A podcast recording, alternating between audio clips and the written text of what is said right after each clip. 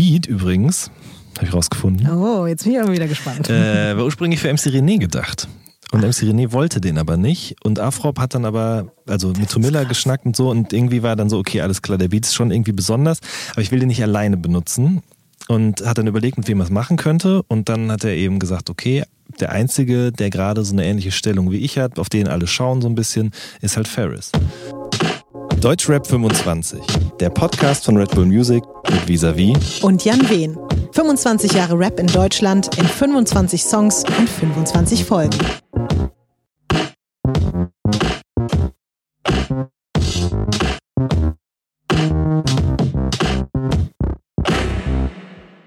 Folge 8 Reimemonster von Afrop featuring Ferris MC aus dem Jahr 1999. Ende der 90er Jahre galten Hamburg und Stuttgart als die Hip-Hop-Hochburgen in Deutschland. Als sich 1999 also die beiden Szenen für einen Track zusammentaten, drehten alle durch. Hier Afrop aus dem Schoße der Kolchose, dort Ferris MC, der zwar ursprünglich aus Bremen stammt, aber als Mitglied der Mongo-Clique fest mit der größeren Hansestadt verbunden war. Als interkulturelles Tag-Team erklärten sie sich zur richtigen Adresse für Rap und fette Bässe und erklärten der Nation, was Hip-Hopper so machen. Reimemonster erschien als Single-Auskopplung auf Afrops Debütalbum Rolle mit Hip-Hop bei 4Music und dominierte über Monate hinweg das Musikfernsehen. Vor allem aber schaffte es das, bis dahin Undenkbare. Deutschrap lief plötzlich auch im Club. So, da sind wir wieder. Yay! Endlich haben wir uns wieder zusammengefunden und wir sind beide schon wieder mega heiß auf den heutigen Song. Ja, Reimemonster, Afrop und Ferris MC. Weißt du, was da einfach nur auf meinen Notizen steht? Sag mal. Grandios, überkrasse Kombo und sehr viel mehr habe ich mir gar nicht aufgeschrieben. Ja, aber das ist doch eigentlich schon im Grunde auch also das Prinzip des Songs zusammengefasst. Damit können wir den heutigen Podcast beenden. Genau, schalten wir direkt wieder ab. Aber Nee, nein, ich bin auch ja. bereit, da sehr viel jetzt rumzuschwafeln, weil, also wir haben uns beide gerade, muss man sagen, schon drüber unterhalten, äh, gerade das, wenn man, also der Song an sich ist schon mal kompletter Flash, aber wenn man sich dann noch das Video dazu anguckt, es ist einfach alles vorbei. Wie krass war denn das bitte, was die beiden zusammen gemacht Mhm. Ja. haben? Und der Afrop hat uns auch noch erzählt, wie er heute, ein paar Jahre später, auf den Song zurückblickt. Reimemonster. Geschrieben 1998, veröffentlicht 1999. Ist, glaube ich, einer der bekanntesten Hip-Hop-Songs deutscher Sprache natürlich. Aber ähm, wir konnten uns, ich und Ferris konnten uns damals nicht vorstellen, was daraus werden wird. Weil ähm, für uns war das erstmal nur ein Hip-Hop-Song. Aber ich hatte so eine kleine Agenda im Hinterkopf, nämlich äh, ich wollte, dass der Song äh, bei den Leuten so ankommt, als ob das der erste Hip-Hop-Song ist, den sie hören. Und wir hatten einen tollen Beat, wir zwei waren fresh. Und ja, das ist einfach die Essenz von Hip-Hop. Einfach machen. Das war echt, also ich habe den Song das erste Mal gehört, als die Fantastischen Vier bei 1 Live eine Stunde lang nur Songs gespielt haben, die sie gerne mochten. Das war, als die gerade MFG rausgebracht haben. Und da haben die den Song gespielt und ich habe die Welt nicht mehr verstanden. Das klingt so für Leute, die vielleicht nicht damit groß geworden sind, können das nicht nachvollziehen, aber es war einfach dieser Beat, der hat so viel Kraft gehabt, so viel Kopfnickerpotenzial, um es mal ganz plump zu sagen. Und zwei, der damals Up-and-Coming MCs schlechthin, so, ne? Also ich glaube, beide hatten noch kein Album draußen. Afrop kam dann danach mit Rolle mit Hip-Hop und Ferris MC mit Asymmetrie. Und man hat total diese Energie gespürt, die sich von dem Beat auf die beiden übertragen hat. Und äh, die einfach ein wahnsinnig tolles Team auf der Achse Hamburg-Stuttgart dargestellt haben. Das war ja auch so, ne? Mongo-Clique, Kolchose, das waren so die beiden Crews, aus denen dann die Rapper eben bekannt wurden und ähm, in die Charts kamen. Und das war auch hier wieder so. Und die beiden Crews werden ja eben auch da ausgeschautet an einer Stelle. Und äh, das war so ein Gipfeltreffen quasi. Und auch mega. was, was dieser Song bis heute für eine Kraft hat. Also genau das, was der damals in dir ausgelöst hat, als du ihn das erste Mal gehört hast und wahrscheinlich auch das, was er bei mir ausgelöst hat und allen anderen, das finde ich auch so Wahnsinn, dass es bis heute einfach so Bestand hat. Also die, auch dieser Song ist ja jetzt trotzdem wie alt? Fast 20 Jahre, oder?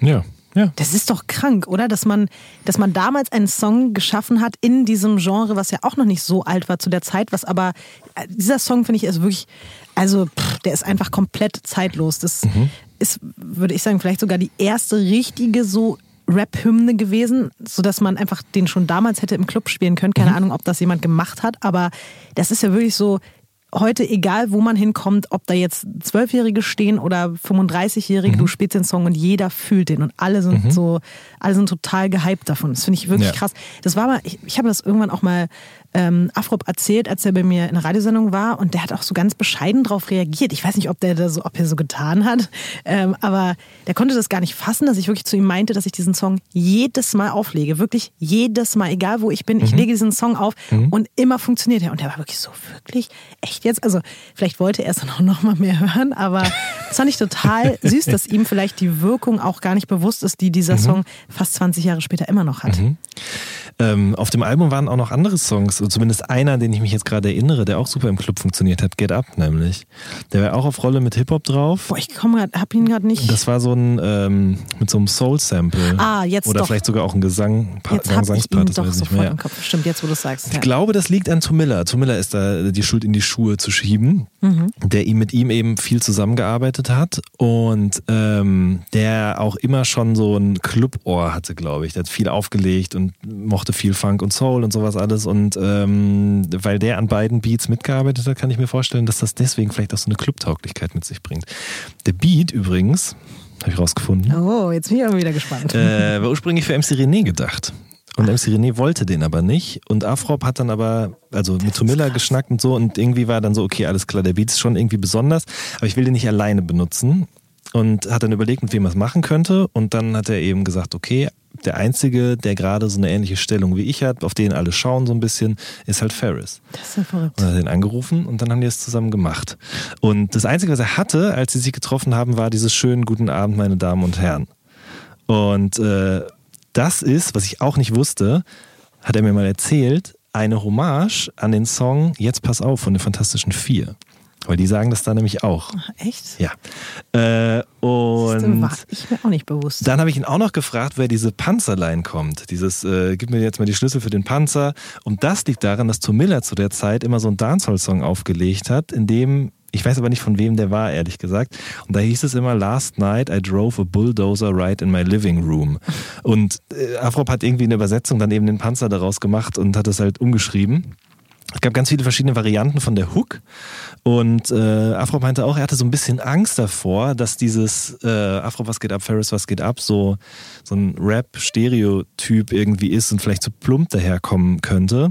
Andererseits hatte er total Lust darauf, einen Song zu machen, der einerseits für die Crews, also für die Szene funktioniert, aber auch darüber hinaus eben funktioniert. Das ist auch der Grund, warum da diese Zeile, sowas habt ihr nie gesehen, sowas machen Hip-Hopper drin vorkommt. Weil mhm. das habe ich mich aber auch, das fällt mir jetzt gerade auch wieder ein, dass ich es immer ein bisschen befremdlich fand, weil ich immer so gedacht habe, ich bin aber doch ein Hip-Hopper, ich habe sowas schon mal gesehen. Aber das, ne, also das, das funktionierte eben auch für Leute außerhalb. Und vielleicht ist das auch mit ein Grund, warum mhm. das Ding jetzt immer noch so beliebt ist, weil das auch Leute mit reingeholt hat, damals schon, die vielleicht nicht Mongo-Clique und Kolchose kannten oder irgendwie genau Bescheid wussten, aber die beiden Song gemacht haben mit der Intention auch, anderen Menschen zu zeigen, was Hip-Hop ist und was Hip-Hop sein kann und wie das funktionieren mhm. könnte und so. Und das, das finde ich irgendwie eine sehr, sehr schöne äh, Anekdote. Die wird aber nur noch getoppt von einer. Oha, nämlich, noch eine. also um einen, ein Haar hätte es diesen Song niemals gegeben, weil Ferris ist damals äh, mit dem Zug in Stuttgart angekommen und in Süddeutschland ist die Polizei, und ich glaube zu der Zeit damals sogar auch noch ein bisschen mehr als heute, also sehr auf der Hut und rigoros so. Und die haben halt Ferris gesehen. Und wenn man Ferris sieht zu der Zeit so, dann als Polizist kann ich schon nachvollziehen, dass man den vielleicht mal anhält. Und äh, der hatte irgendwie 100 Gramm Marihuana oder so dabei. Ja, klar. Ähm, aber die haben es nicht gefunden. Ach, aber wenn sie es gefunden hätten, dann wäre wahrscheinlich nicht ins Studio, sondern äh, oh. hinter die Zellenstäbe gekommen. Hat er erzählt, wo er es versteckt hat? Nein, aber ich glaube, ein, äh, ein guter Kiffer verrät auch seine Verstecke nicht. Weil dazu fällt mir ein, das habe ich nämlich neulich erst, das hat zwar jetzt nichts mit den beiden zu tun, aber also wenn du sagst, Marihuana versteckt und von der Polizei angehalten, dann muss ich leider immer auch an eine legendäre Deutsch-Rap-Geschichte denken, die ich erlebt habe. Mhm. Ich habe zusammen mit Raf Kamora und Yoshimitsu Gras geschmuggelt und wir wurden angehalten und äh, wir wurden durchsucht. aber man hat es nicht gefunden, denn es war in meinen Haaren. Nee. Ja. Aber wie schnell, na okay, wir dürfen jetzt niemand, keine Anleitung geben, ja? ich Aber habe auch gehört, ich darf drüber reden, weil es auch, es war auch, auch äh, es, geringe Menge und verjährt. es war geringe Menge und es ist natürlich verjährt. Es war vor mehr als zehn Jahren selbstverständlich. ähm, ja, nee, aber wir haben gut. Mhm. damals mit 16 Bars in Amsterdam gedreht und äh, ja, dann haben wir mir mal kurzerhand eine kleine Amy Winehouse-Frisur gezaubert und deswegen, ich weiß genau, wie Ferris sich in dem Moment gefühlt haben muss. Wahrscheinlich hatte er es auch in seinen Haaren, natürlich. Deswegen seine, Richtig. seine Frisur, wow. Sio hat es auch schon mal in den, seinen Löckchen versteckt. Hat er er mal es irgendwo gerappt. Nee, hat er mal irgendwo gerappt, Ah, auf jeden okay. Fall. Ja. Mhm. Krass, siehst du, das scheint so ein, scheint so ein Ding in der Rap-Szene zu sein. Aber um nochmal von äh, dem, dem Grasschmuggeln, ich würde gerne nochmal auf äh, Afrop zurückkommen. Ich meine, Ferris habe ich leider auch noch nie so richtig kennengelernt. Da sind wir Mhm. irgendwie haar, haarscharf, das sind wir wieder bei den Haaren, haarscharf dran vorbeigeratscht, weil er sollte auch irgendwann, wäre eigentlich bei irgendwas mit Rap gewesen, aber war, glaube ich, krank und hat mir dann irgendwie morgens abgesagt und dann war ich auch ein bisschen traurig, weil ich ihn einfach noch nie richtig interviewt habe. Aber ich muss mal wirklich sagen, ich habe mit Afrop so viele tolle Interviews gemacht. Also ich mag das wirklich sehr, mit dem zu reden. Also ich weiß nicht, wie es dir geht. Du hast ja auch schon unzählige Rapper interviewt und es gibt halt so Menschen, mit denen kann man sich irgendwie vielleicht noch mehr oder noch besser unterhalten als mit anderen. Und bei Afrop und mir weiß ich auch nicht, warum das so ist, aber es gab so ein paar Interviews, wo der auch mir so Sachen erzählt hat und selber meinte, sag mal, warum erzähle ich dir denn das jetzt hier gerade so, so ganz, also irgendwie, ich weiß auch nicht, das haben vielleicht gar nicht so viele Leute auf dem Schirm. Viele denken bei mir mal, ja, und sie macht gerne Interviews mit Sido und mit Zabasch, aber ich möchte an dieser Stelle einfach mal sagen, ich mache wirklich unfassbar gerne Interviews mit Afrop. Ich mag das sehr, mit dem zu reden.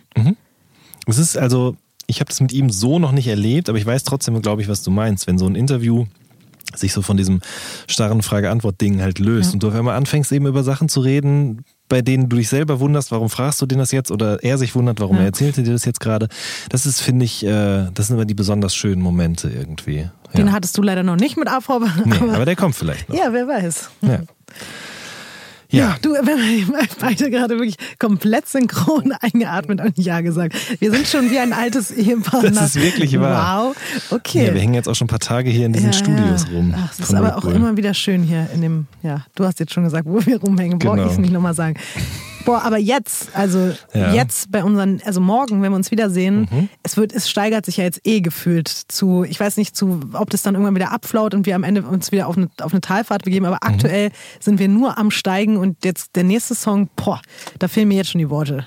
Steigen ist, oder Steiger ist auch ein gutes Stichwort. Oh, stimmt, Da absolut. werden wir da auch noch, äh, werden wir morgen drüber sprechen. Ich freue mich drauf. bestimmtes Körperteil Ich freue ihm. mich drauf, lieber Jan. Genau. Ja. Gute Nacht. Bis dann. Tschüss.